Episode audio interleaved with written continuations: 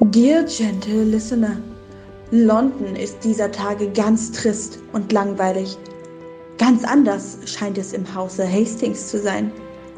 Dort werden der Duke und seine neue Duchess kaum außerhalb ihrer Gemächer gesehen. Zumindest trugen mir das vertrauenswürdige Quellen zu.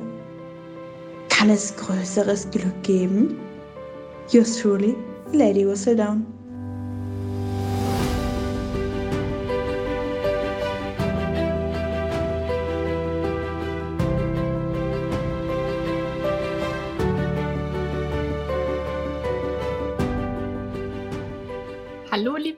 Liebe Teegesellschaft. Willkommen zu einer neuen Folge von Tea Time bei den Bridgertons.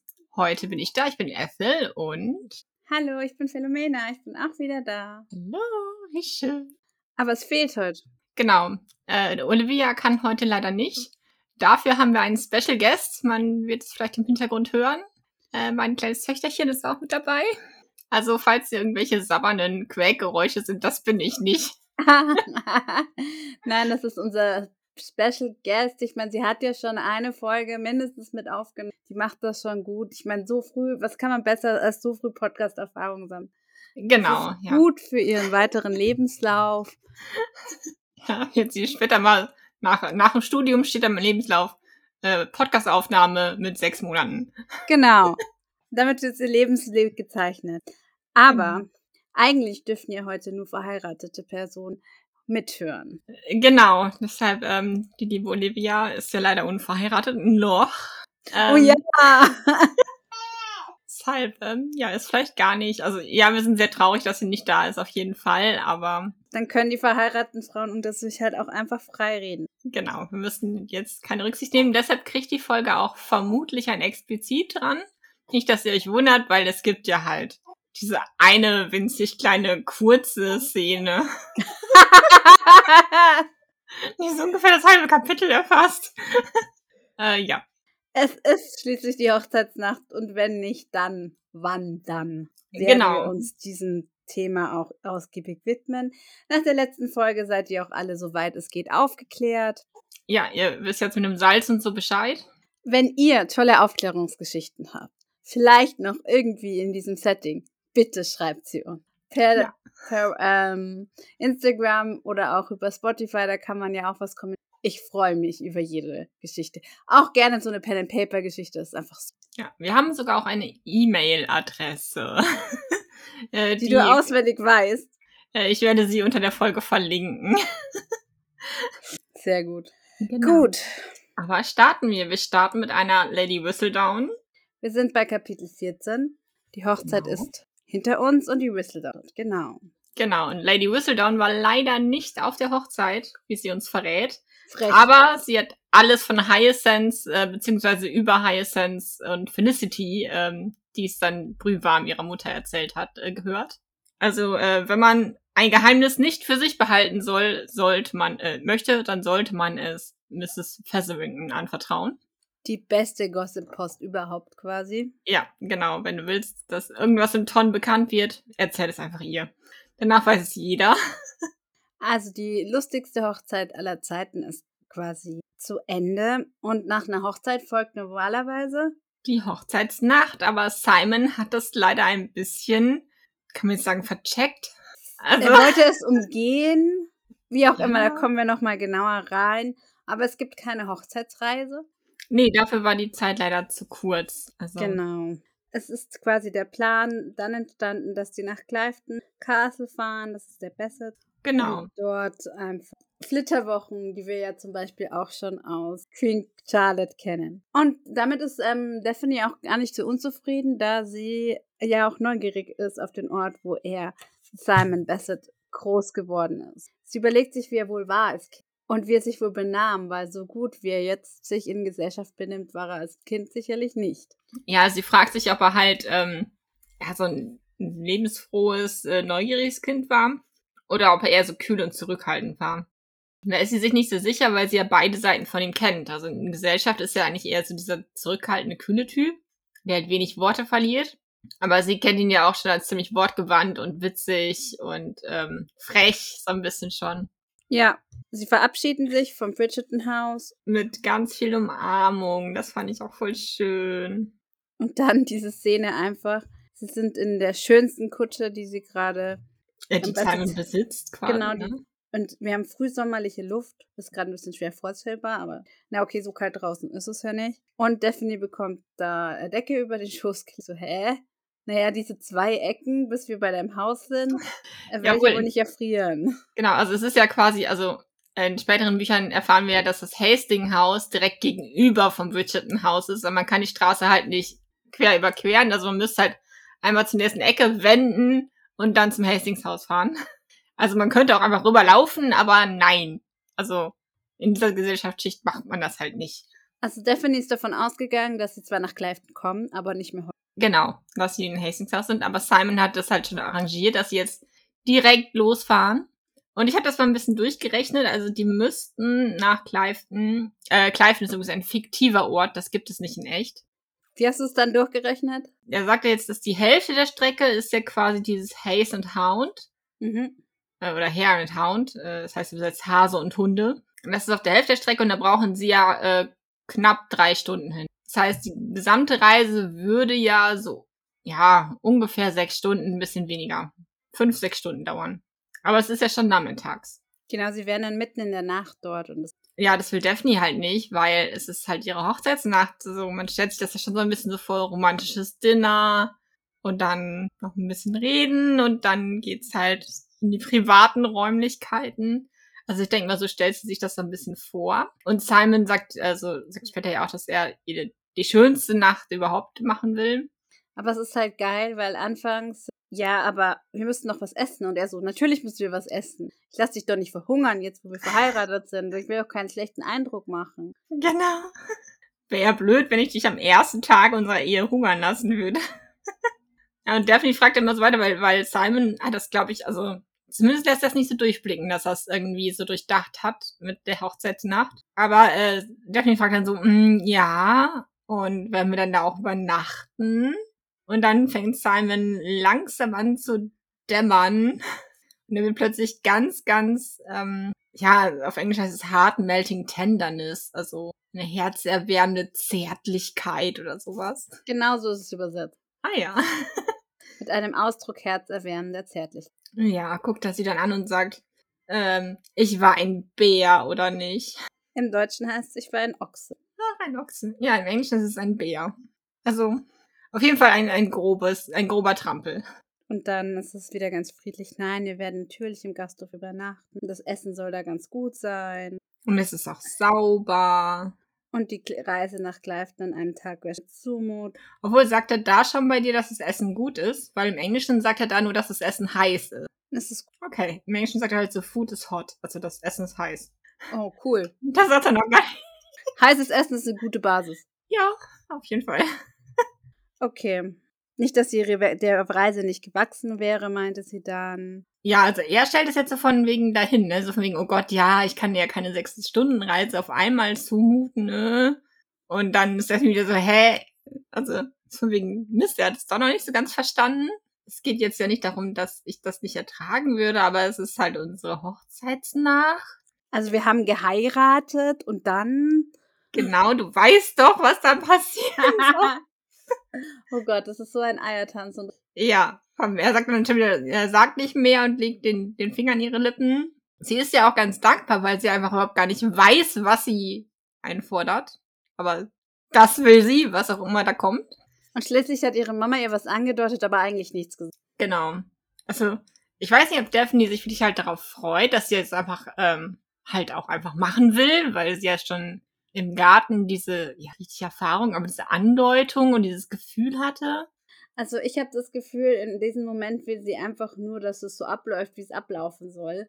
Und hat aber mhm. gar nicht so im Blick, dass das jetzt heißt, dass das das, was sie da im Park angefangen haben, weitergeht. Und ich glaube doch, weil ihre Mutter ja gesagt hat, dass es was mit Küssen zu tun hat. Und das haben sie da ja auch schon gemacht. Ja, schon. Aber ich glaube, also vom Gefühl her möchte sie einfach nur, dass das quasi so, wir schlafen da auch, okay. Und was wir dann machen, ist nächstes Thema, so ein bisschen. Ja. Ich glaube, also, ich habe auch so ein bisschen das Gefühl gehabt, so von wegen, ich will es hinter mich bringen. Und ja. auch dieses Neugierige, ich will jetzt endlich wissen, was da jetzt passiert. Ja, ich denke. So so ein bisschen auch. Aber sie weiß halt nicht was. Und das, ähm, ich glaube auch, dass sie das ziemlich verunsichert. Ja, ja. Eher das so. Ich will wissen, was da passiert und ob ich das dann auch richtig machen kann und so. Ja, genau. Sie fragt sich noch so von wegen, ja, ja, der Simon, der muss doch wissen, was da jetzt passieren soll. Ich meine, Hoffentlich. weniger. Einer von uns, bitte. Genau. Weniger als sie kann er ja nicht wissen. Also der muss ja schon mehr wissen. Ja, wir fahren dann los, gucken ähm, aus dem Fenster, wie hinten rausfahren. Dann haben wir einen Perspektivwechsel in Simon. Genau. Ich finde es auch ganz gut, dass in diesem Kapitel jetzt wieder die Perspektivwechsel klarer sind. Also, dass wir jetzt wieder einen Absatz haben, dann kommt der Perspektivwechsel. Weil in dem davor war es ja teilweise in einem Absatz, dass halt quasi dann der nächste Satz Simon war und dann wieder der Satz Daphne. Das, das mag ich immer nicht so. Das verwirrt mich dann, weil ich dann nicht genau weiß, wer jetzt was denkt manchmal. Oder erst drüber nachdenken muss. Manchmal ist es einfacher, sie ineinander zu schreiben und man Ja, also ich mag es so, muss ich sagen, beim Lesen. Vielleicht bin ich so ein klarer Denker. Okay. ist kalt. Ja, genau, also sie erzittert ja bei dem Gedanken an die Hochzeitsnacht und Simon, der sie jetzt beobachtet, sieht, dass sie ähm, zittert und fragt sie halt direkt, ist dir kalt? Äh, naja, ihr, ihr liegt schon so ein Nein auf der Zunge, aber dann denkt sie sich wahrscheinlich, ja, ja zu sagen ist wohl einfacher, als jetzt zu sagen so Nein, aber äh, die Hochzeitsnacht macht mich nervös. Ja, und er interessiert kalt ist, deckt sie zu und sagt, das war ein langer Tag und das war es ja auch einfach. Ja, er, er steckt die Decke ein bisschen fester an. sie. Das ist ein bisschen niedlich. Obwohl, naja, man kann auch die Decke selber zurechtruckeln, ne? Aber Aber ich finde es so lustig, weil er dann eben denkt, er hat sich noch nie Gedanken, Bemerkungen und zärtliche Richtnahme gemacht. ja, und jetzt plötzlich muss er das. Aber irgendwie müssen finde ich jetzt nicht das richtige Wort. Nee, er möchte das halt. Ne? Ja, Also er, möchte kann das plötzlich Genau. sich damit beschäftigen. Ja, also es ist ja auch schon wieder jetzt so ein bisschen, ähm, er hat jetzt so ein bisschen Schuldgefühle, weil sie hat ihn erwählt, da muss er sich jetzt selber dran erinnern. Und dann Mhm. ist es das Mindeste, was er tun kann, dass es ihr gut geht, dass es ihr an nichts fehlt. So denkt er ja schon wieder, ne? Also das ist schon wieder so ein, also er hat schon ein bisschen wenig Selbstwertgefühl manchmal, oder? Naja, er weiß halt, dass er ihr das genommen hat, was sie am meisten will. Kinder. Ja, und er hat geflunkert dabei. Ja, er hat ja nicht die ganze Wahrheit gesagt und das findet er nicht super. Ja, zu Recht. Aber sie fand es schön und holt ihn damit aus seinen Gedanken zurück.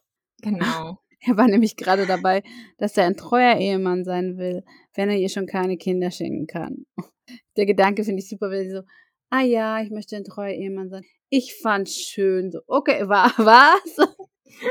Ja, das, der fragt dann ja auch so, Verzeihung, was? Entschuldigen Sie?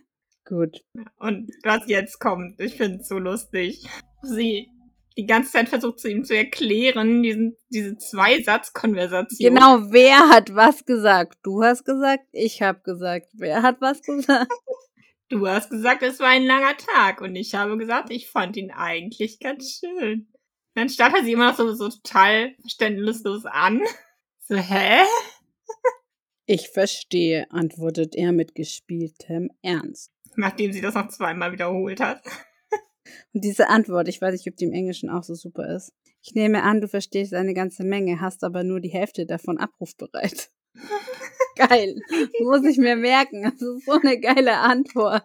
Ja, im Englischen heißt es, ähm, I suspect you see a great deal and ignore at last half of it. Also, Mhm. ähm, das ist schon, also du, du ahnst schon eine ganze Menge, aber die Hälfte davon ignorierst du. Also es ist quasi das Gleiche. Und dann nonverbale Kommunikation. Er zieht die Augenbrauen hoch, sie schätzt ihn zum Schmollmund an und ja, da kann er sich plötzlich gar nicht mehr über das Gerede konzentrieren, weil er, möchte sie küssen. Ein schmerzliches Bedürfnis. Es geht los. Ja, ich meine, er hat jetzt zwei Möglichkeiten. Entweder er ähm, stürzt sich auf sie äh, oder er plaudert noch ein bisschen über komische Dinge.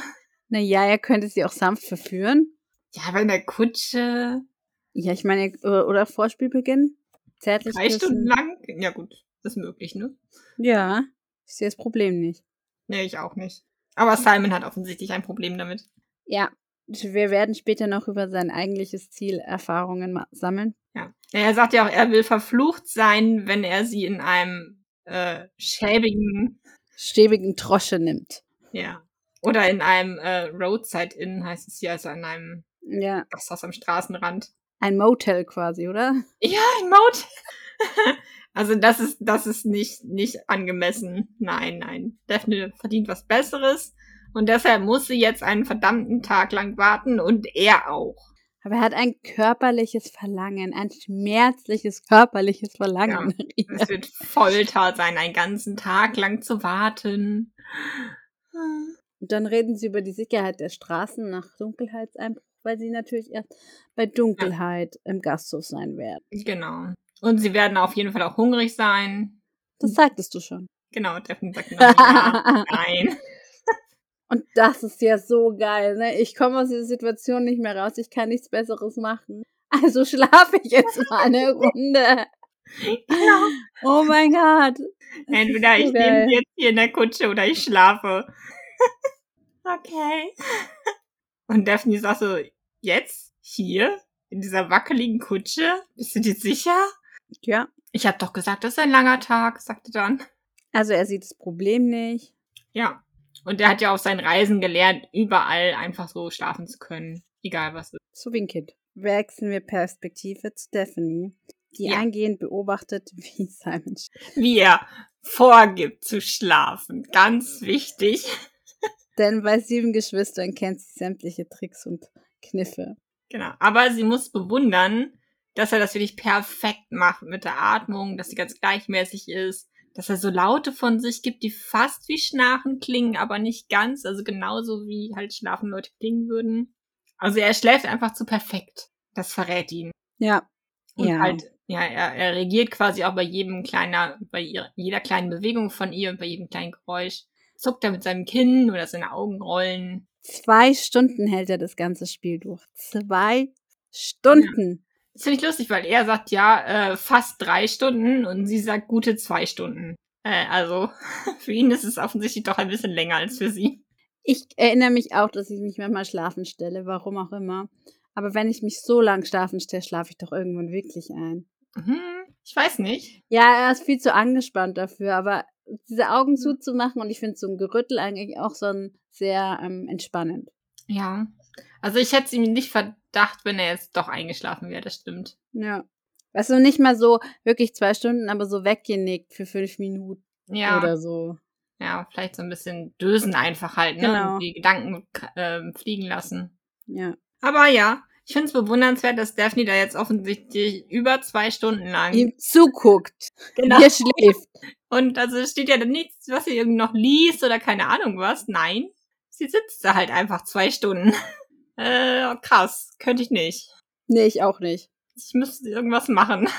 Handarbeit, oder? Ja, also ich glaube, spätestens nach einer halben Stunde hätte ich ihn angestupst und gesagt so, ey.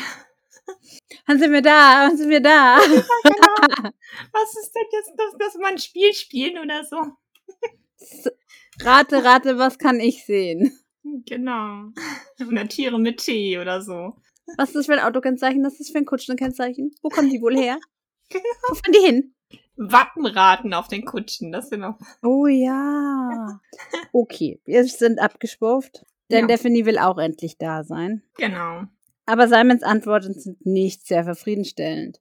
Ja, obwohl, also er hat ja gesagt, äh, die werden ankommen, wenn es dunkel wird. Und es wird jetzt ja schon ziemlich dunkel. Also die Sonne geht unter. Und Daphne hatte das Gefühl, dass er bei sowas ziemlich korrekt ist, weil er mag Mathe. Ich habe zwar keine Ahnung, was es miteinander zu tun hat. Aber sie hält ihn halt für so einen mathematischen Typen, der sagt, wenn es dunkel wird, sind wir da, dann sind sie auch da. Okay. Ich finde aber diese Antwort einfach so geil. Wir fahren doch noch.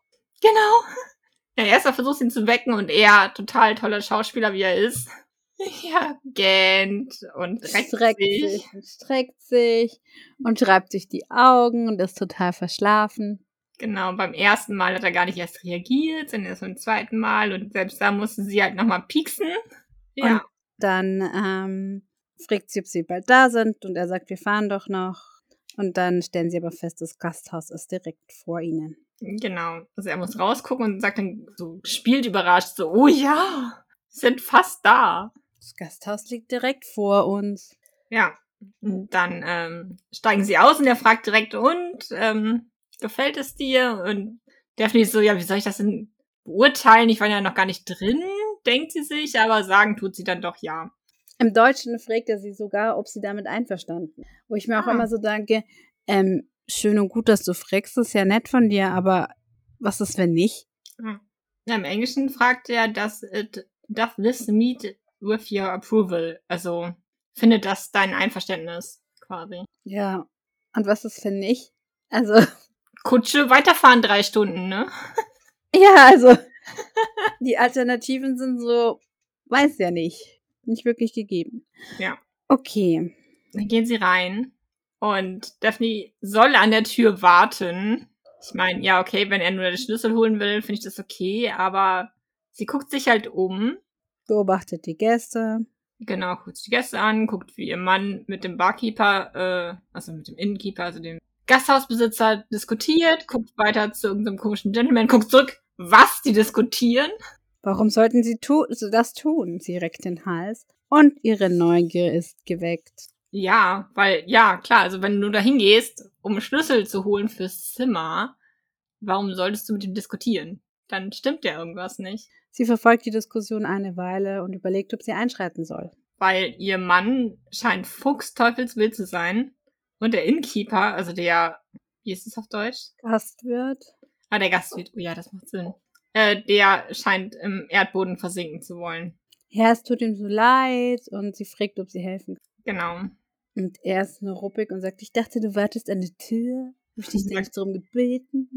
Ich hab ja an der Tür gewartet. Du hast nicht gesagt, wie lange. Genau. Tja, Lektion 1 in der Ehe gelernt. Gib genaue Anweisungen und hole dir Zustimmung. Ja, oder behandle deine Frau so äh, respektvoll und sag nicht, warte an der Tür. Ich mach das schon. Hä? Das ist aber eine komische Ansage, die du da machst. Ja. Man kann ja sagen, du kannst ruhig an der Tür warten, ich hol nur eben schnell den Schlüssel. Das wäre ja okay. Naja, es kommt auf jeden Fall raus, dass es nur ein Zimmer gibt und es tut dem Wirt ganz furchtbar leid. Letztendlich So muss man- geil. Muss man da halt auch sagen, dass Simon ja gar keine Nacht gebucht hat. Ja, genau, der wollte ja nur essen. Also, ähm, da merkt man gleich, welche Stellung der Wirt hat, dass er halt einfach unter einem Duke steht und versucht, dem Duke alles recht zu machen, egal wer im Recht quasi ist. Und Ja gut, das ist, äh, ist ja nun keine Seltenheit beim Adel, ne? ja, aber es spiegelt sich da halt nochmal ganz gut drin. Und genauso wenig Wert hat wohl diese Mrs. Weatherby. Und ich denke mir die ganze Zeit, der Name kommt mir so bekannt vor. Kommt der uns irgendwann nochmal unter? Liebe Teegesellschaft, wenn ihr mindestens so tief in diesem Rabbit Hole Bridgerton Rosebys, Rokesby, Rokesby und äh, Queen Charlotte drin seid und wisst, was wir meinen könnten, bitte erleuchtet uns. Vielleicht wissen wir es, bis wir die Folge dann auch euch zur Verfügung stellen schon. Dann ähm, werden wir das ähm, noch angeben. Aber wie auch immer, Mrs. Ra Rokesby, Weatherby, Weatherby ist es, Und ihre Brut. hat vier Kinder. Und die sind zuletzt angekommen und haben das vorletzte freie Zimmer bekommen. Und die stehen wohl auch eindeutig unter dem Duke, weil wenn die keine Kinder hätte, hätten die schon längst kein Zimmer mehr. Ja. Und Daphne ist das total suspekt alles. Ja, ich glaube, das ist jetzt auch nicht so ein super feines Gasthaus, ne? Weil also ähm, dieser eine äh, Landedelmann, der da zwar ist, der zum Essen wohl da ist, also den sehen sie ja noch, ist wohl da, aber ich glaube, alle anderen sind nicht von Stand. Also ich habe jetzt auch so verstanden, dass Miss Weatherby, also vielleicht ist die ein bisschen wohlhabend, aber äh, die ist, glaube ich, nicht so adelig oder so. Also zumindest hätte ich das jetzt so gelesen. Ich hätte jetzt auch gesagt, das ist halt ein normaler Gasthof, der da auf dem Weg liegt. Genau, da ist so kunterbunt alles mit dabei. Ja, Hätte ich jetzt gesagt. wenn nicht gerade der König kommt, ist es halt ganz normal. Und Daphne ist so, äh, nein, hier wird niemand aus dem Zimmer geschmissen. Ein Zimmer reicht uns ja wohl. Ja, vor allem halt keine Mutter mit vier Kindern. Also, das ist ja ziemlich entsetzt, so wie du würdest jetzt hier eine Mutter mit vier Kindern auf die Straße setzen lassen. Letztendlich ist sie so oder so entsetzt und ihr reicht doch ein Zimmer und sie sieht überhaupt nicht ein, warum ihnen nicht ein Zimmer reichen sollte. Ja, echt, die sind doch jetzt verheiratet. Eben. Aber das passt natürlich nicht in Simons Pläne, weil wenn er sie jetzt wirklich nicht in so einem schäbigen Gasthaus nehmen will, dann sind zwei Zimmer halt besser als ein Zimmer, wo er sie die ganze Nacht anstarren muss. Tja, Plan durchkreuzt. Ja. Upsi, sorry, Simon. Ja. Und schon fängt's an. Sie werden dann zum Zimmer gebracht vom Wirt, Treppe hinauf. Ja. Und dann sind sie alleine im Zimmer. Das erste Mal seit der Hochzeit alleine. Das ist so super, weil sie halt einfach, ähm, nun ja, sagt Stephanie, nachdem der Wirt sie verlassen hat. Ich finde es ganz nett. Und Simon sitzt brummend an der Bettkante und meint, wie wortgewaltig du bist. wow! Was möchtest du uns sagen, Simon? Was? Ja. Und Daphne verschwindet dann hinter diesem ähm, um Padawan, Paravent, ja, genau. Paravan. Paravan. Ja. Paravan. Diese Raumabtrennung. Ein Raumteiler. Ja. Und dann gefühlt. Simon starrt ein paar Sekunden hin und dann.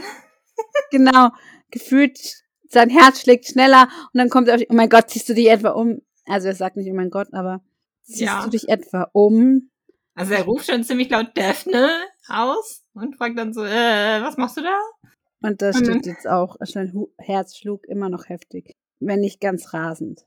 Ja, aber sie steckt nur den Kopf da raus und sagt so, hä, ich guck mich doch nur hier im Zimmer um, muss doch alles erkunden. Kann ich total verstehen. Yep. Wenn ich in so einem Hotel bin, dann muss ich auch erstmal das ganze Zimmer auf den Kopf stellen, damit ich weiß, wo alles ist, ehe ich mich da irgendwo hinsetzen kann. Sie gehen nämlich zum Essen noch runter, sagt der Duke. Ja, das ist eine Ausrede, warum er gefragt hat, ob sie sich umzieht. Genau. Und dann wäre es doch erst noch recht normal, sich umzuziehen, weil normalerweise ziehen sie doch sich immer zum Essen um. Ja, obwohl auf Reisen weiß ich nicht. Also da müssen, ich weiß nicht, ob sie die ganzen Koffer und so abgeladen hätten. Das stimmt. Okay. Also Aber meine, wie soll, dann hätte sie sich ja, wenn dann nur ausziehen können. Ach so, ja, okay. Ja. also zumindest, also, ich weiß nicht, gibt diese Reisekleider oder so. Ja. Da kannst du ja oft einfach Teile von ausziehen. Ja, das stimmt. Den Reiseumhang und so. Das Jäckchen aus oder so, keine Ahnung. Jetzt geht's darum, ob irgendjemand hier Hunger hat. Ja, hm, also, Simon behauptet, er hätte riesigen Hunger. Riesig, groß. Ja. Und sie ist so, ich weiß nicht, ob ich überhaupt was essen. Ein bisschen. So aufgeregt.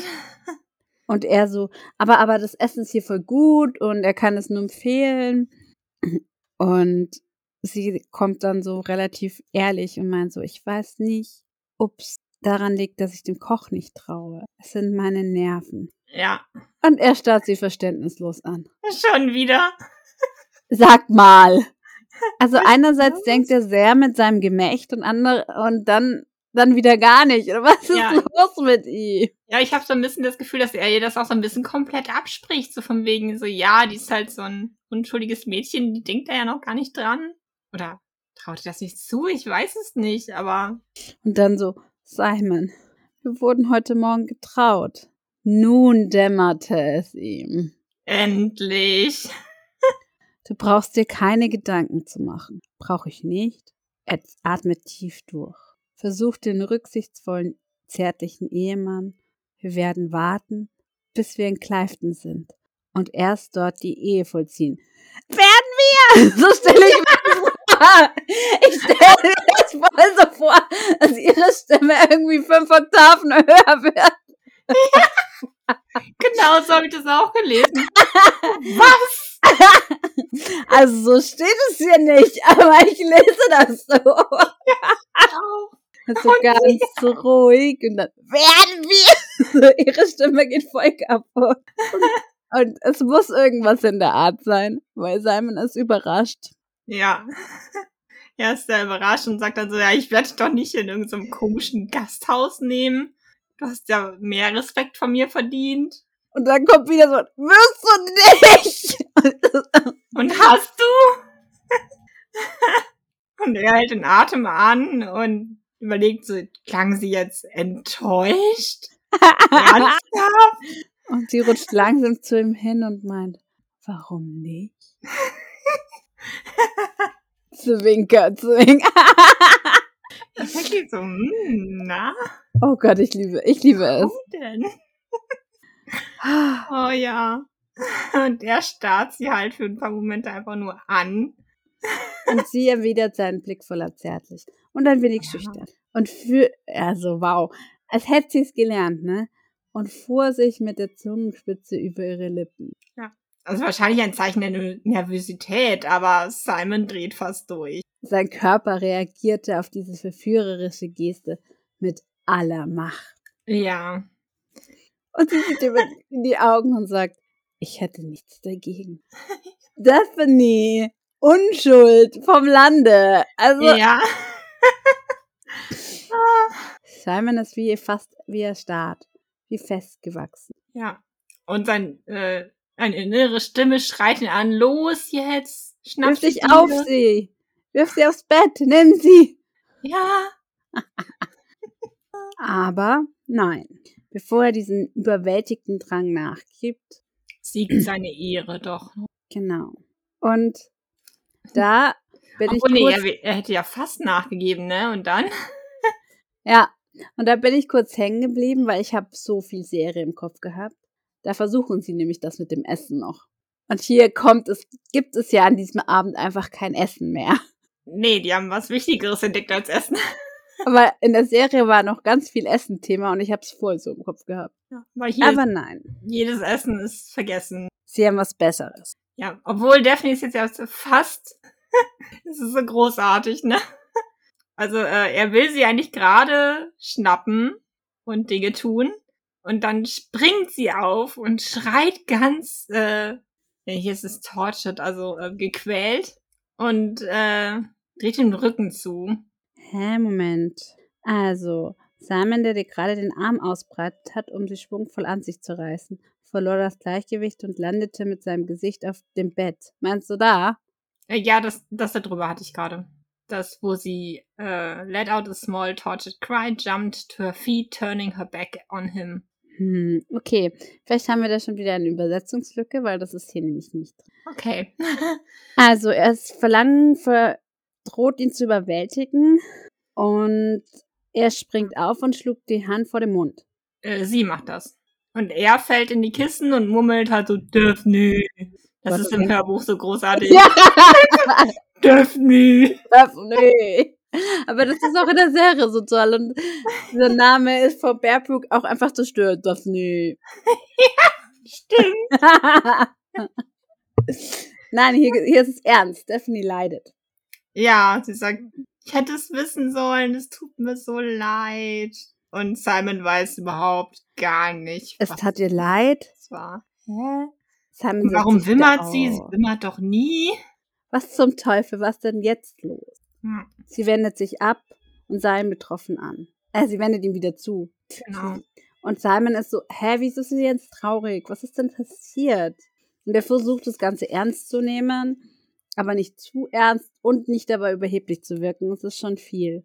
Ja, genau. Also, ich meine, seine eigentliche Reaktion auf so eine Ablehnung oder so eine, ja, sowas komisches wäre eigentlich so, äh, das Lächerliche zu ziehen, bis zu irgendwie überheblich ähm, zu sagen, so, ey, was, äh, spinnst ja wohl. Aber er tut sein Bestes und sagt, bedacht, was hast du, Daphne? Ja, was ist denn los? Und sie setzt sich ihm gegenüber und sagt, ich bin so unsensibel. Das ich hätte es wissen. Ich hätte überhaupt nichts sagen dürfen. Er fragt okay. noch einmal einfühlsam. Du hättest was wissen müssen. Sie ließ die Hand sinken, die sie an seiner Wange hatte und sagt, dass du, du kannst nicht. Ich kann was nicht. Vertauschte Rollen von vorher. ja. Bitte zwing mich nicht, das auszusprechen. Ja. Ja, weil sie weiß ja auch gar nicht, was sie aussprechen soll. Ja, wie denn auch? Sie weiß ja auch nicht, was er nicht kann. Aber er sagte, er kann keine Kinder kriegen. Das kommt ja jetzt, also. Dieses muss einer der Gründe sein, weshalb Männer sich gegen die Ehe sträuben. Das will er nun denken, aber er sagt es, weil er halt einfach überhaupt nicht versteht, was seine Frau da gerade macht. Und jetzt will er endlich wissen, was ist denn jetzt eigentlich los? Du kannst die Ehe nicht vollziehen. Haucht. Ja, und es war ein Wunder, dass seine Erektion nicht sofort verschwand. so, oh, diese Bilder in meinem Kopf. Ah, oh, seine heftigere Erektion vor allem. Das ist hier nicht irgend so eine Lali-Dali. Nee, nee, also der hätte sie jetzt gerade gefressen, eigentlich sehr gerne. Ähm, Ja. Wie bitte? Ich werde dir trotzdem eine gute Ehefrau sein. Ich erzähle keinen ein Sterbenswörtchen davon. Das verspreche ich. ja. Und der fühlt sich jetzt so wie damals als Kind, als er äh, gestottert hat. Genauso sehr hat ihn jetzt die Sprache verschlagen. Und ihm dämmert, sie denkt, er ist impotent. Ich weiß, dass Männer in solchen Dingen sehr empfindlich sind. Ja. Vor allem, wenn sie still. Oh Diese Folge wird irgendwie ein bisschen anstrengend zum Hören, weil wir immer leiser und lauter werden. Es tut uns leid. Aber ja, es ist die Erregung.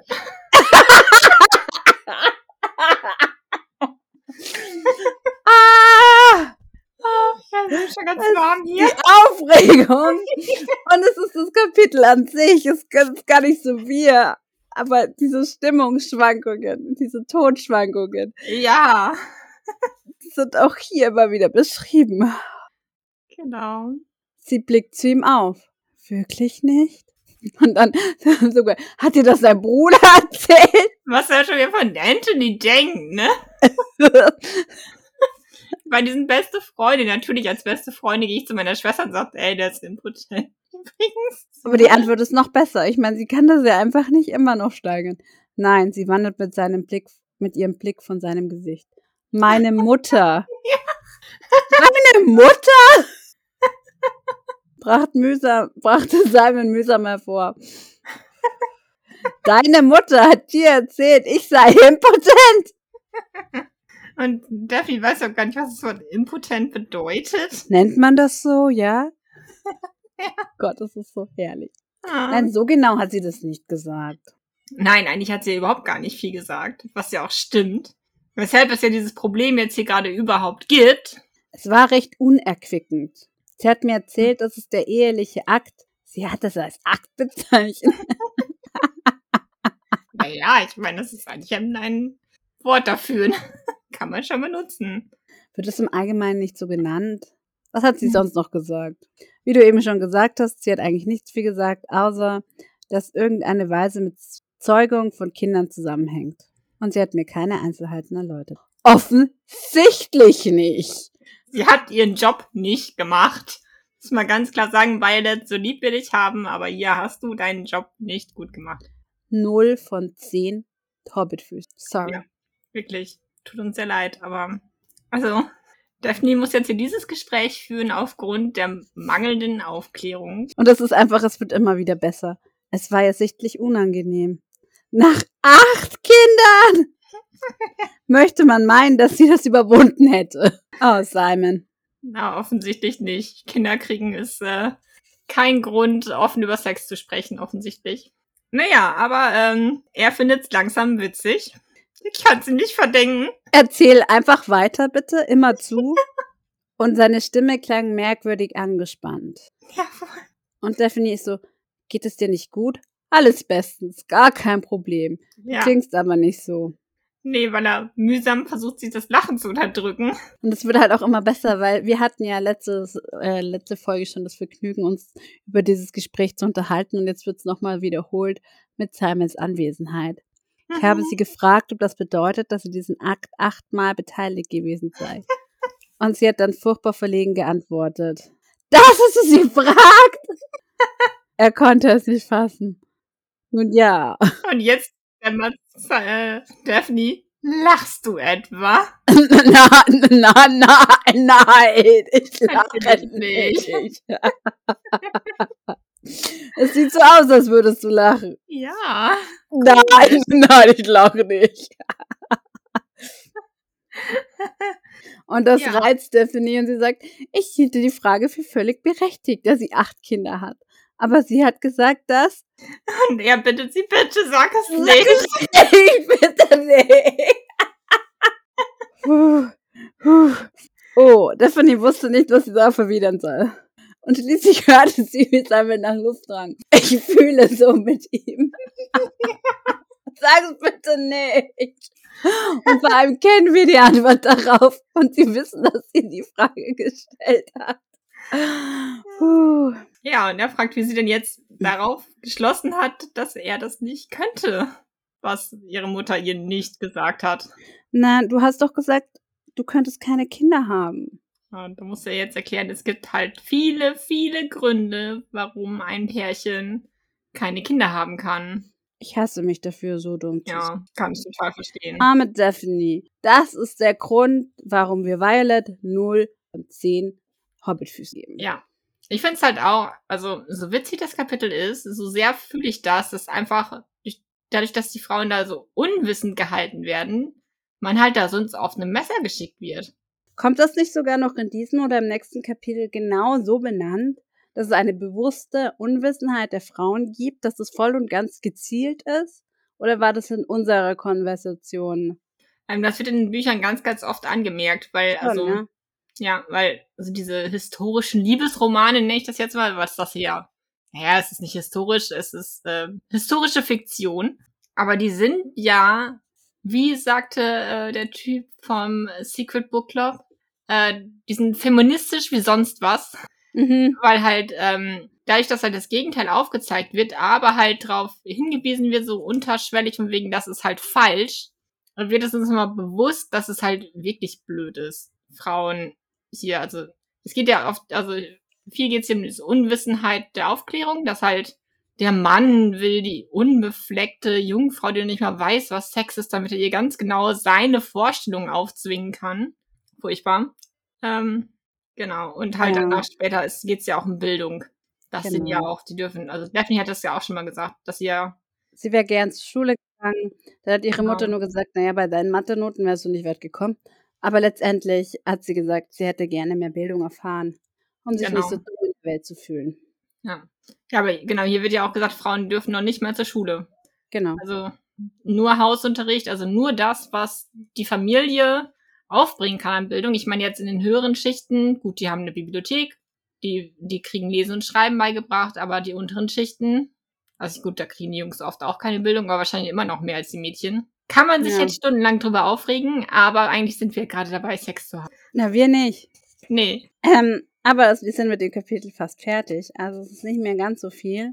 Simon hat sich jetzt beruhigt. Wir haben uns, glaube ich, auch ein bisschen beruhigt und können Ja. jetzt so weit gehen, dass sie sagt, du hast keine Ahnung, was zwischen Mann und Frau passiert, oder? Nicht die geringste, gestand sie freimütig. Und das, obwohl sie drei ältere Brüder hat. Und sie hat so gehofft, dass ihre Mutter sie erleuchten wird. Gestern. Abend. Und er will eigentlich gar nichts anderes mehr wissen. Ich kann es nicht ertragen. Genau. Dann äh, wirkt er halt seinen Kopf in den Händen und Daphne denkt erst, er würde weinen und dann merkt sie, nein, er lacht. Also er hat sich noch nicht beruhigt. Er war noch nicht so weit wie wir. Und deswegen wird er jetzt auch beschimpft als Ungeheuer. Ja, zu Recht. Also wirklich. Zumindest denkt sie sich das und sagt nur, dass sie empört ist, dass sie ausgelacht Ja.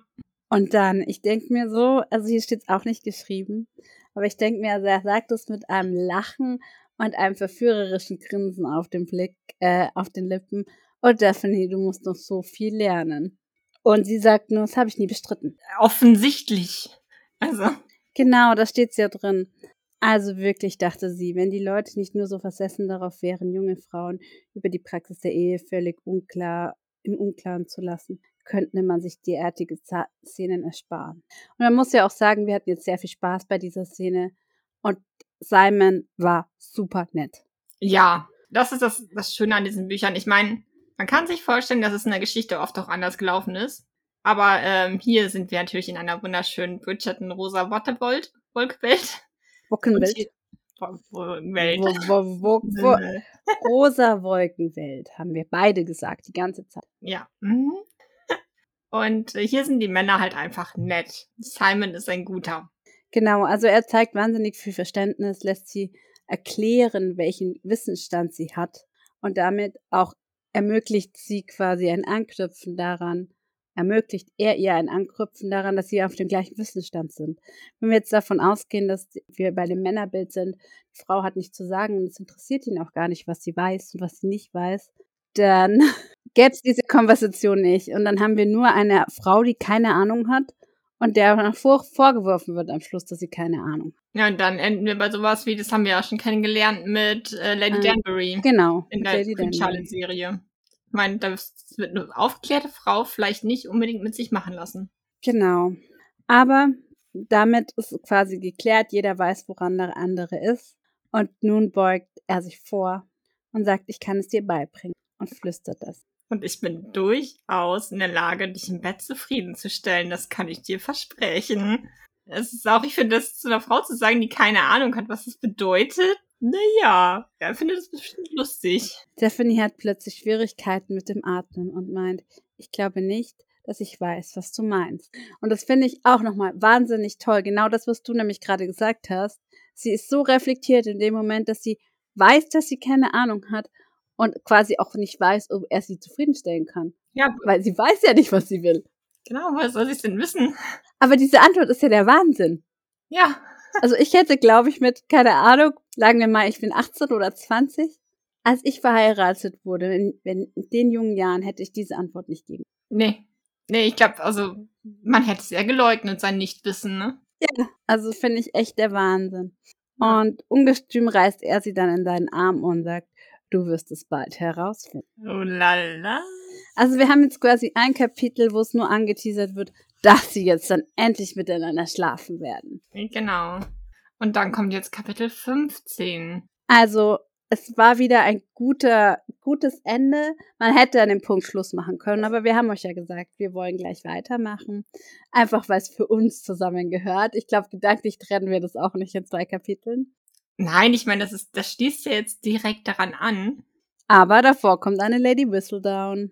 Genau. Die einfach nur sagt, es ist so langweilig, wenn Duke und Duchess nicht da sind. Genau, also sie, sie erzählt noch irgendwas von Nigel Burbrook und dass er mit Penelope getanzt hat. Aber ganz ehrlich, wen interessiert das? Äh, also das sagt Lady Whistledown, nicht ich. Mich hat es sehr wohl interessiert. Ja, wir wollen immer wissen, was Nigel und die Featheringtons tun.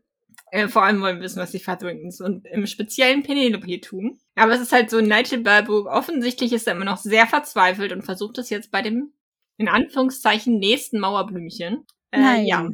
Der sucht anscheinend sehr dringend eine Frau. Tun sie das nicht alle? Eigentlich nicht. Ja, aber es interessiert uns jetzt auch erstmal nicht, weil wir Nein, sind nein. Clifton. Nein, wir sind noch gar nicht in Clifton. So weit sind wir nämlich gar nicht gekommen. Wir sind immer noch im Hare and Hound. Und es ist ein bisschen so wie in Lady Turnbridge Garten, dachte Daphne. Ja. Nur Denn- dieses Mal gibt es keine bösen Überraschungen von rasenden größeren Brüdern. Ja. Sie sind nämlich gar nicht da. Es sind nur sie und Simon da. Und das Versprechen der Leidenschaft. Er fordert sie mit zärtlichen Küssen, Berührungen, die Zunge kommt zum Einsatz und es schaudert in ihr und das Verlangen wird immer heftig. Also ich finde es sehr faszinierend, wie Julia Quinn halt jetzt diese, ich nenne es jetzt einfach diese Sexszene, das ist es ja, ähm, wie sie das beschreibt, weil sie das wirklich so langsam aufbaut. Es gibt ja immer ein riesen Vorspiel.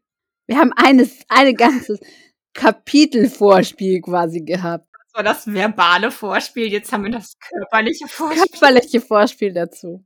Ja, und das ist ja auch, also ich kenne das auch so, dass es teilweise relativ kurz abgekürzt wird und dann Ewigkeiten darüber ist, wie hart er in sie einstößt und äh, äh, das ist hier ja gar nicht so. Das ist hier ja wirklich dieses, ja, das Interessante ist ja nicht dieses gegenseitige Hochstacheln, bis es dann zur Ekstase kommt.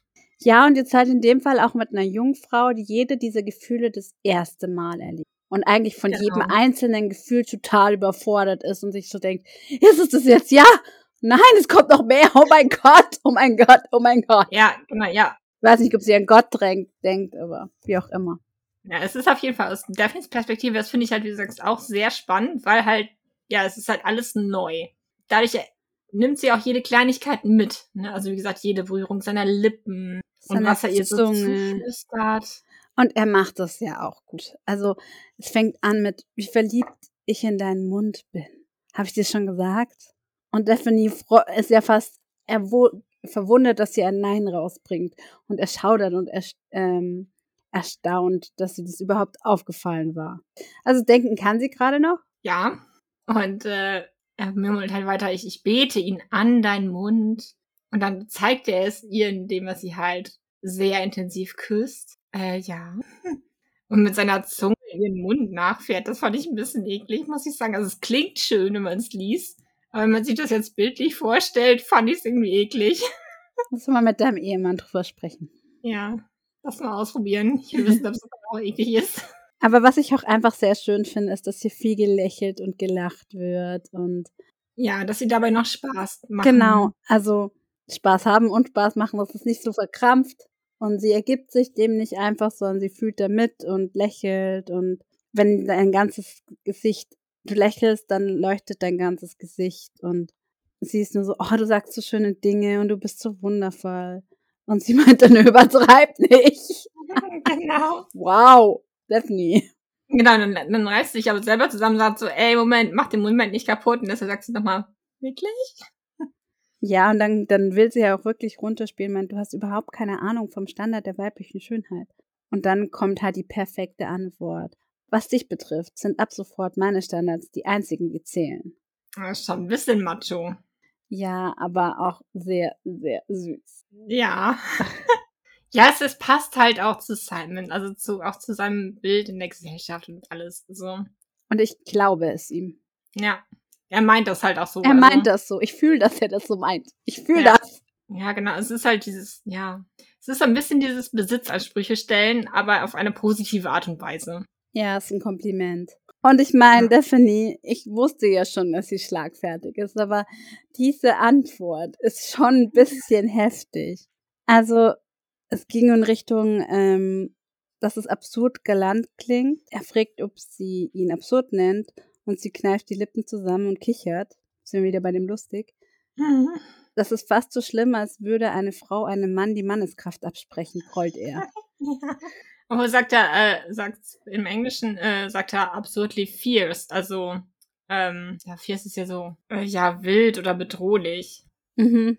Grollend, man, ist es, glaube ich, im Deutschen. Und also, ich habe es falsch gesagt, nicht Stephanie ist die, die hier schlagfertig ist, sondern Simon.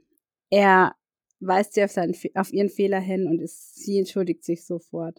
Ja, ich meine, er geht da aber mit dem Vergleich auch ein bisschen unter die Gürtellinie, ne? Also. Aber er geht ja noch weiter. ja. Womöglich müsste ich deine Mutter für Verantwortung ziehen, denn du kannst nichts dafür. Und ich denke mir so, was sucht da meine Mutter in meiner Hochzeitsnacht in unserem Bett? Aber okay. Ja, äh, Daphne nimmt ihre Mutter noch schnell in Schutz und sagt, ja, sie hat ihr Bestes getan. Und er nimmt es nur als Ansporn, um zu sagen, soll ich dir jetzt beweisen? Soll ich dir jetzt meine Fähigkeiten unter Beweis? Ja, also wir werden jetzt jede Zweifel ausgeräumt. Es geht jetzt los. Los geht's. Und zwar, Daphne spürt, wie sie keine Luft mehr bekommt. Es bleibt ihr keine Luft mehr zum Atem, zum Atmen, denn er, warte, er ließ die Hand hinter ihrem Rücken gleiten und stützte sie, als sei sie, und drückt sie auf das Bett. Und deswegen kriegt sie. Ja. Und sie merkt, dass die Welt irgendwie anders aussieht, wenn jemand auf dir drauf liegt. Ja.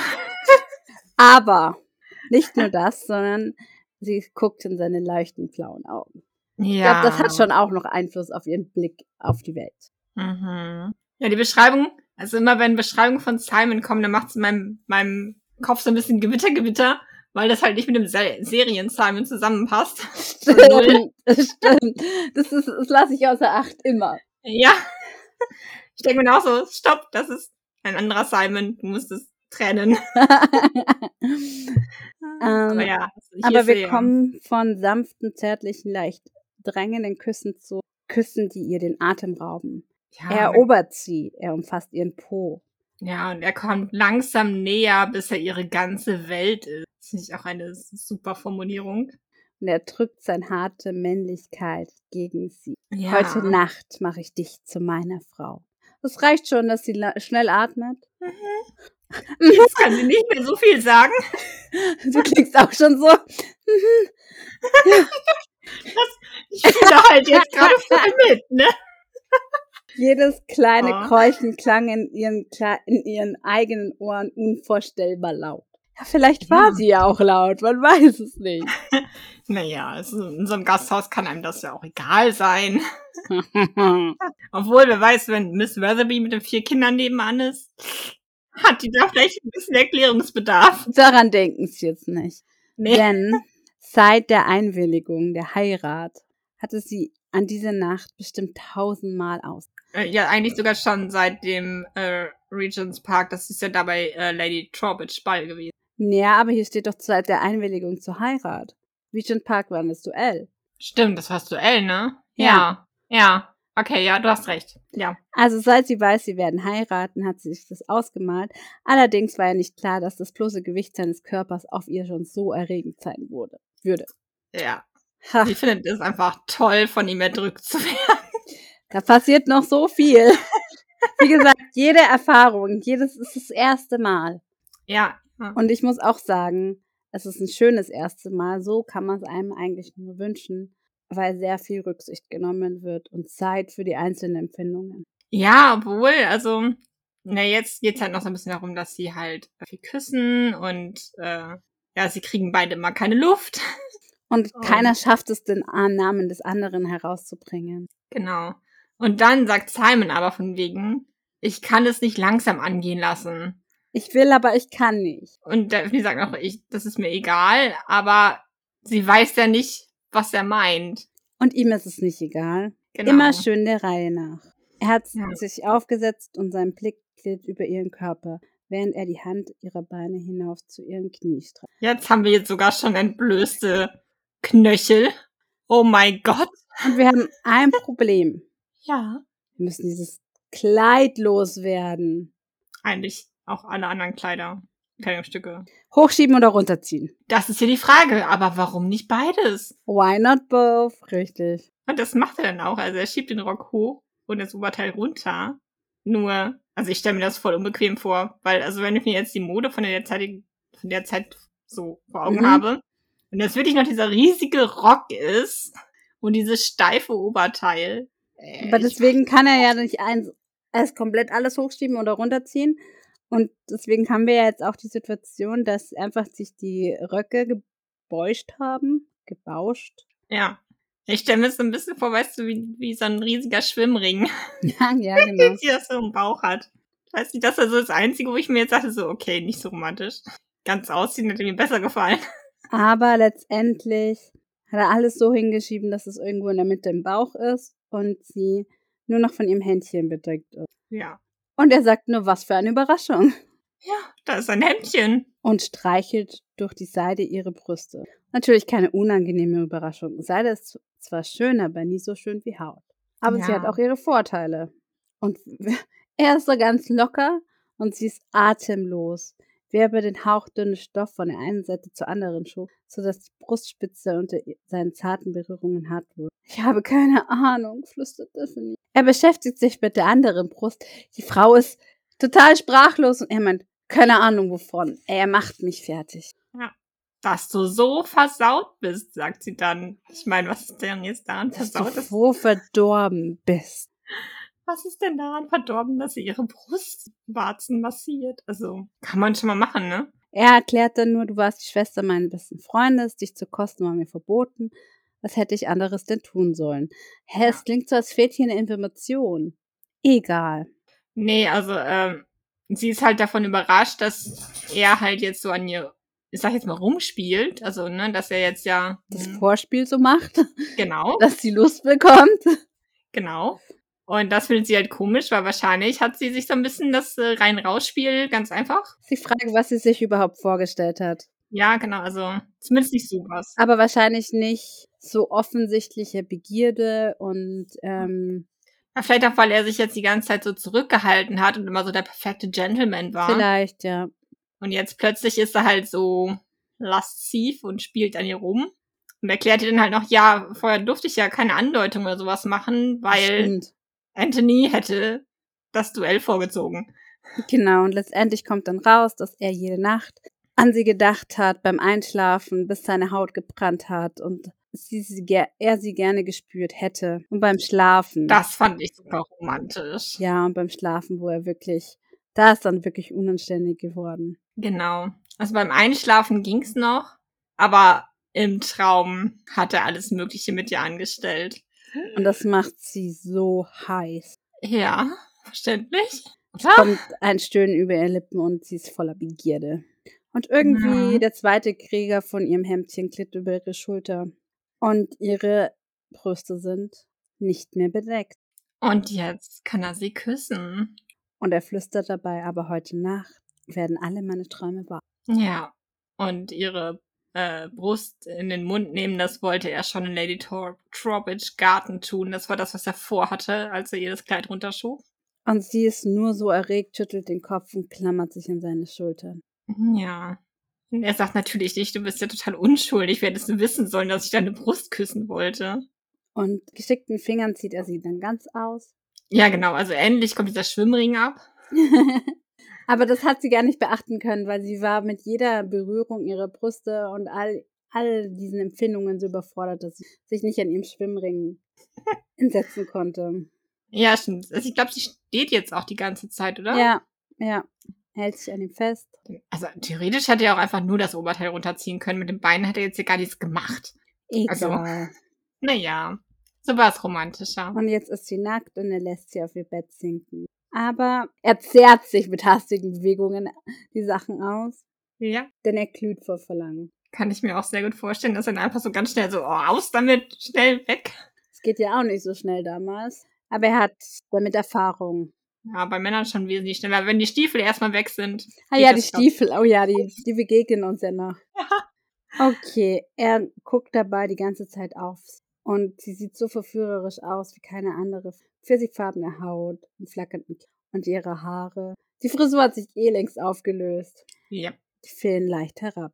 Seine Finger waren so schnell gewesen, als er seine Kleider ausgezogen hat, fühlen sich nun hölzern und ungeschickt an, als er mit dem eigenen Knöpfen und Knoten kämpft. Und dann sieht er, dass sie sich die Bettdecke drüber ziehen will. Nicht, sagt er und Lass erkannte das!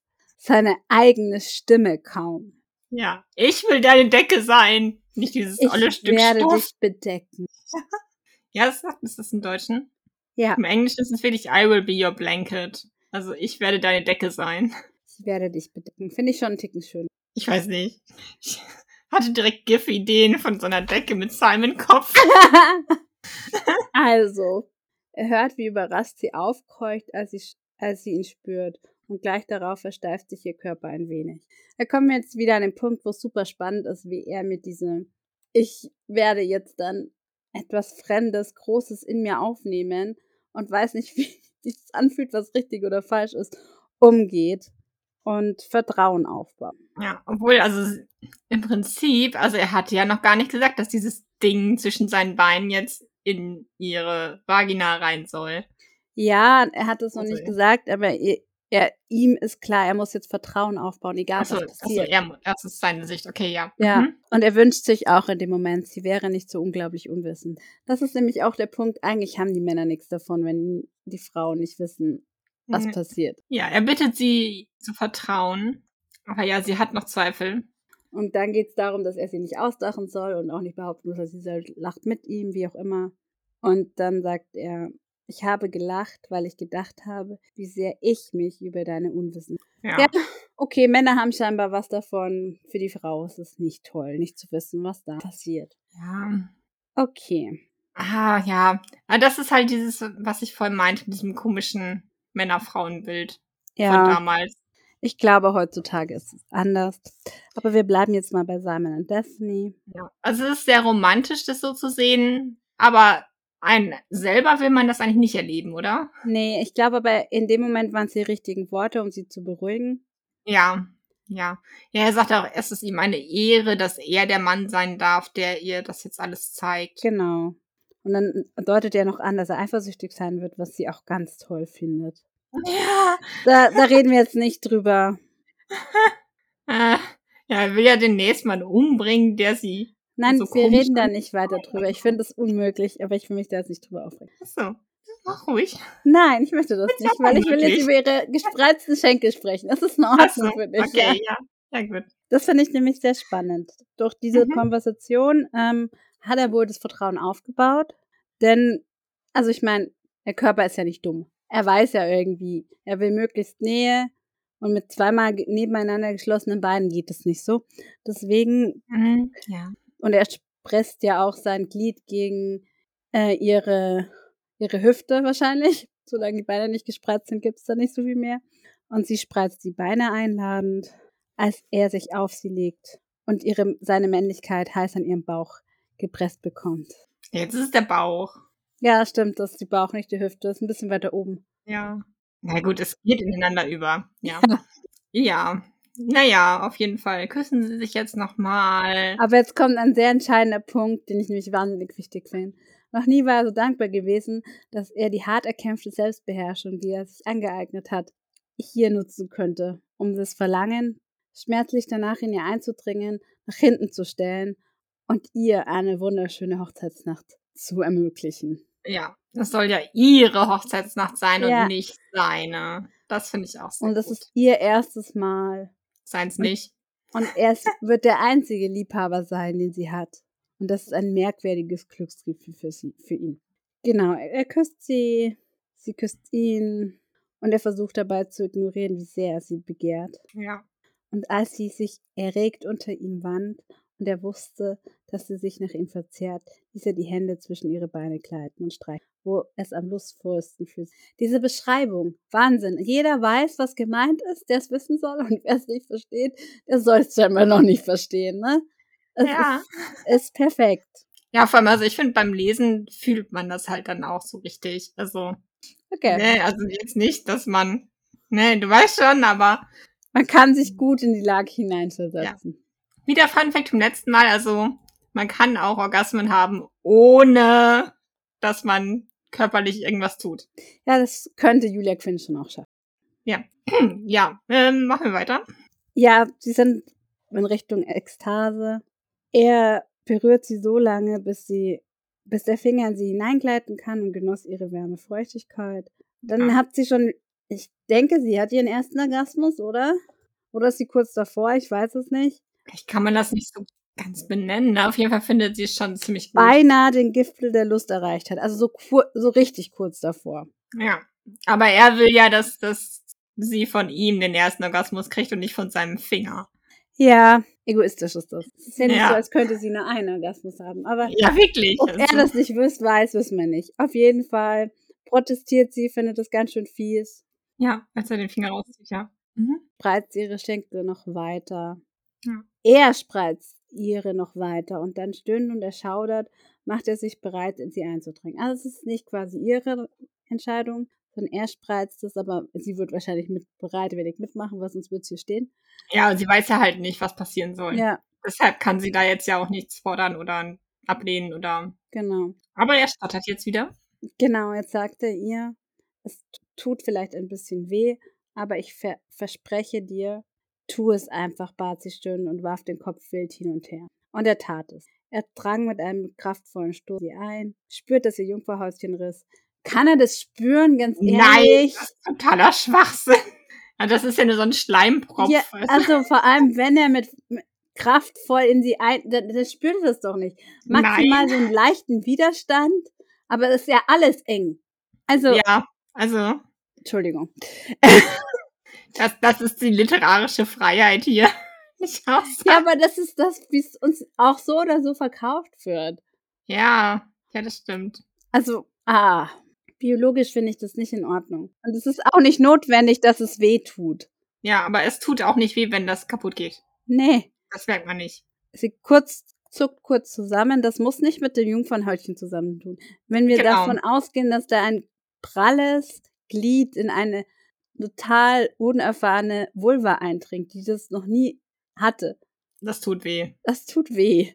Also, ja. bitte. Also, hier wird es natürlich jetzt ein bisschen verschönt dargestellt. Aber ne? ich finde Ihre Antwort super. Es fühlt sich merkwürdig an. Das ist eine sehr gute Beschreibung.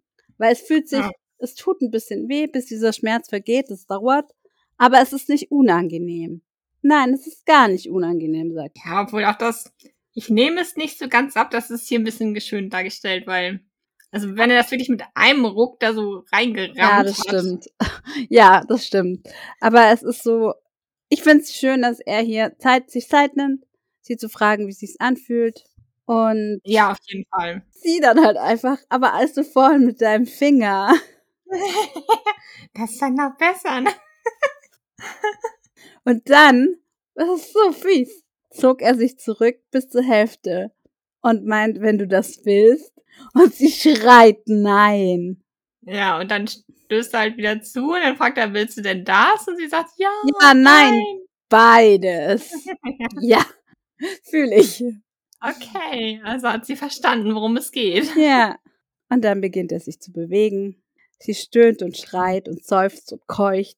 Genau, er macht es erst langsam und gleichmäßig, bis es, bis sie halt sich dran gewöhnt hat und dann wird er schneller, wie das halt so ist. Er bewegt sich noch schneller, kämpft mit zusammengebissenen Zähnen darum, die Kontrolle zu behalten und nicht die Lust zur Ekstase zu steigern. Sie Ja. flüstert seinen Namen und schreit ihn heraus. Und als sie dann kommt, ein Orgasmus hat, verkrampft sich ihr ganzer Körper unter ihm. Ja, und wieder besseren Wissens erlaubt sich Simon noch einmal zuzustoßen, ehe er sich zu Wow. Daraufhin presst er seinen Mund mit einer leidenschaftlichen Kuss auf ihren, während er sich zurückzog und sich neben sie auf das Laken ergoss. Wichtige Informationen, wir kommen drauf zurück. Ja, obwohl das können wir ja jetzt auch schon. Naja, also ist ja ganz klar, was er da tut, oder? er gießt sich nicht, also kann er keine Kinder zeugen. Aber wieso sollte er ihr das sagen, ne? Am Schluss muss er mit ihr drüber reden. Ja. Aber Simon, ich möchte hier mal kurz anmerken, Coitus interruptus, Ist keine Verhütungsmethode. genau, der Pearl Index, ich hab ihn rausgesucht, liegt bei 4 bis 18. Hohoho. Also Simon, wenn du keine Kinder willst, Hohes ist Risiko. das nicht die richtige Verhütungsmethode. Jetzt weiß sie Bescheid.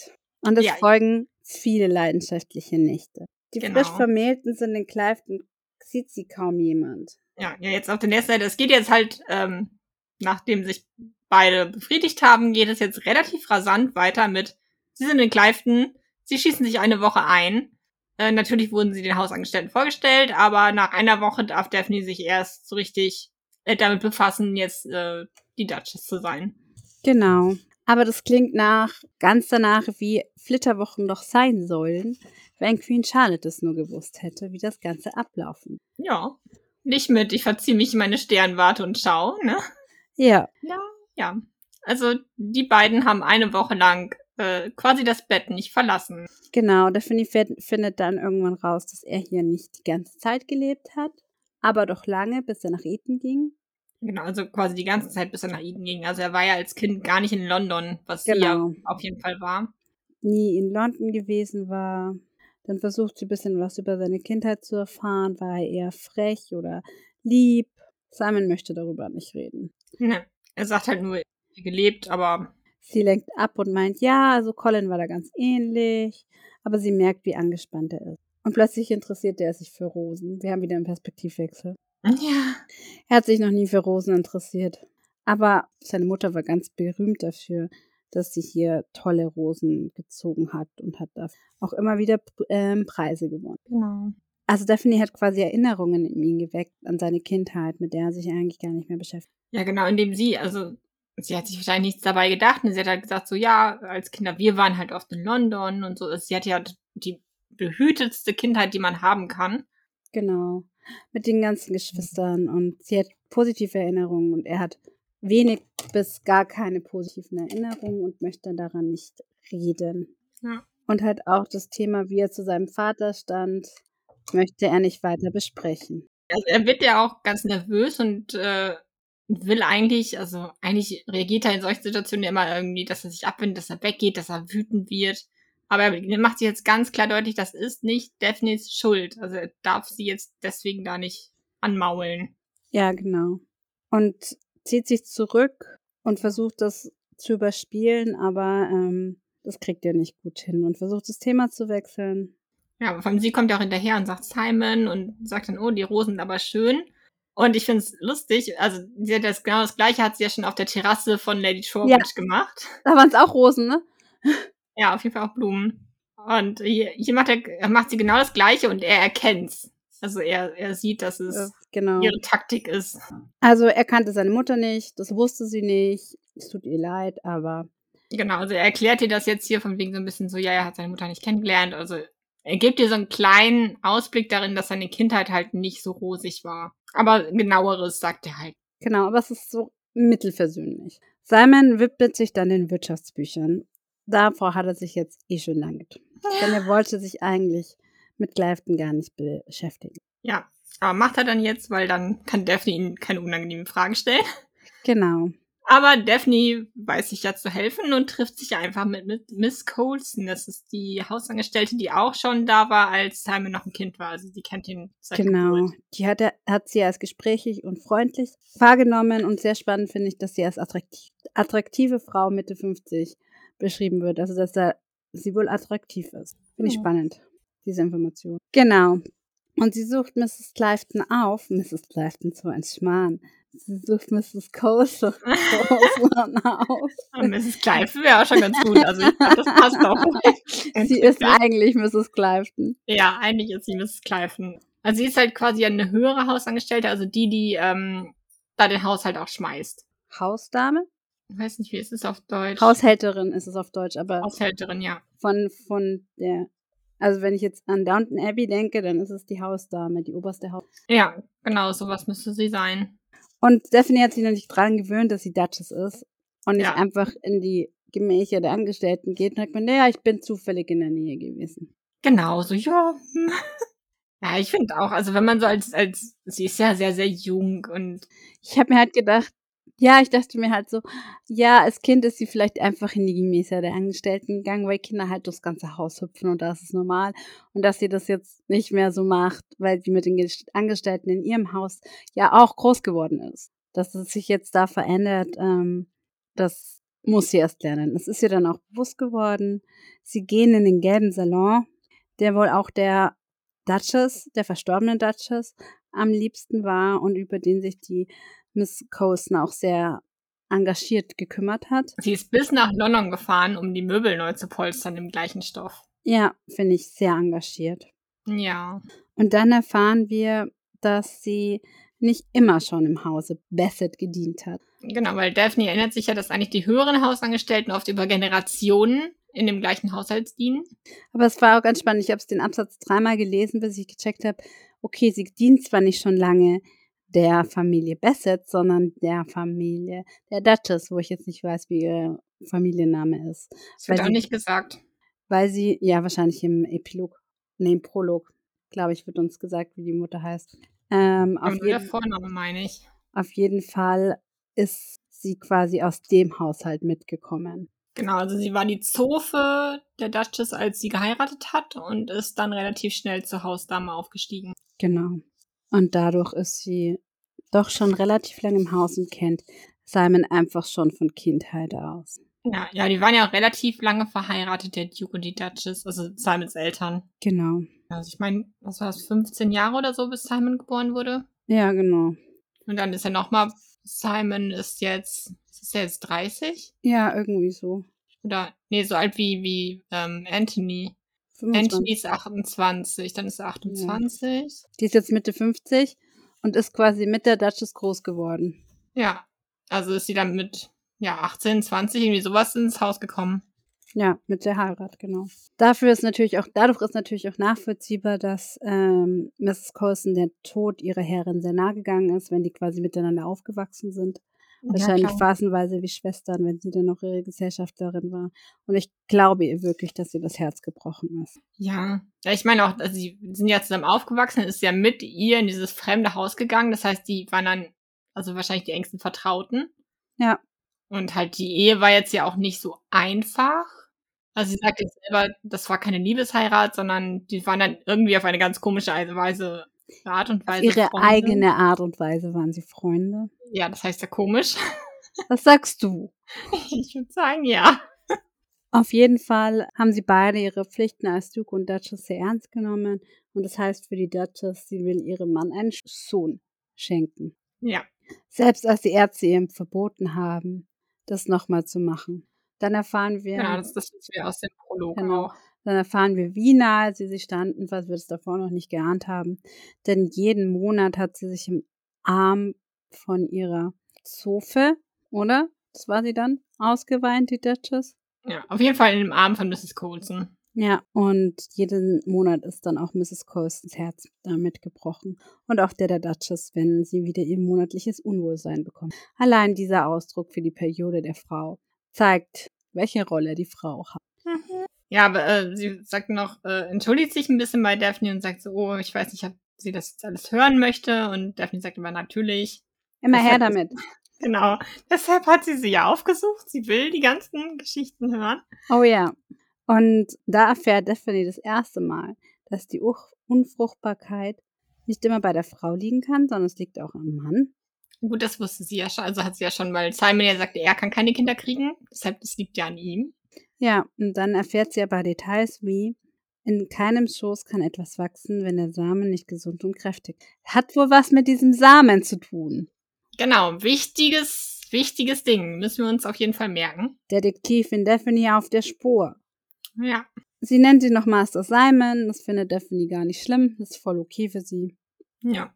Und sie sagt, sie hätte wahrscheinlich angenommen, dass Simon ein leichteres Leben gehabt hätte, wenn seine Mutter noch gelebt Ja, er hätte ein bisschen Freundlichkeit und Liebe erfahren, ne? Genau, denn der Duke hatte sein Kind nie verstanden und es als dummes Kind geschimpft. Und jetzt, nächster Kriminalfall, wie dummes Kind.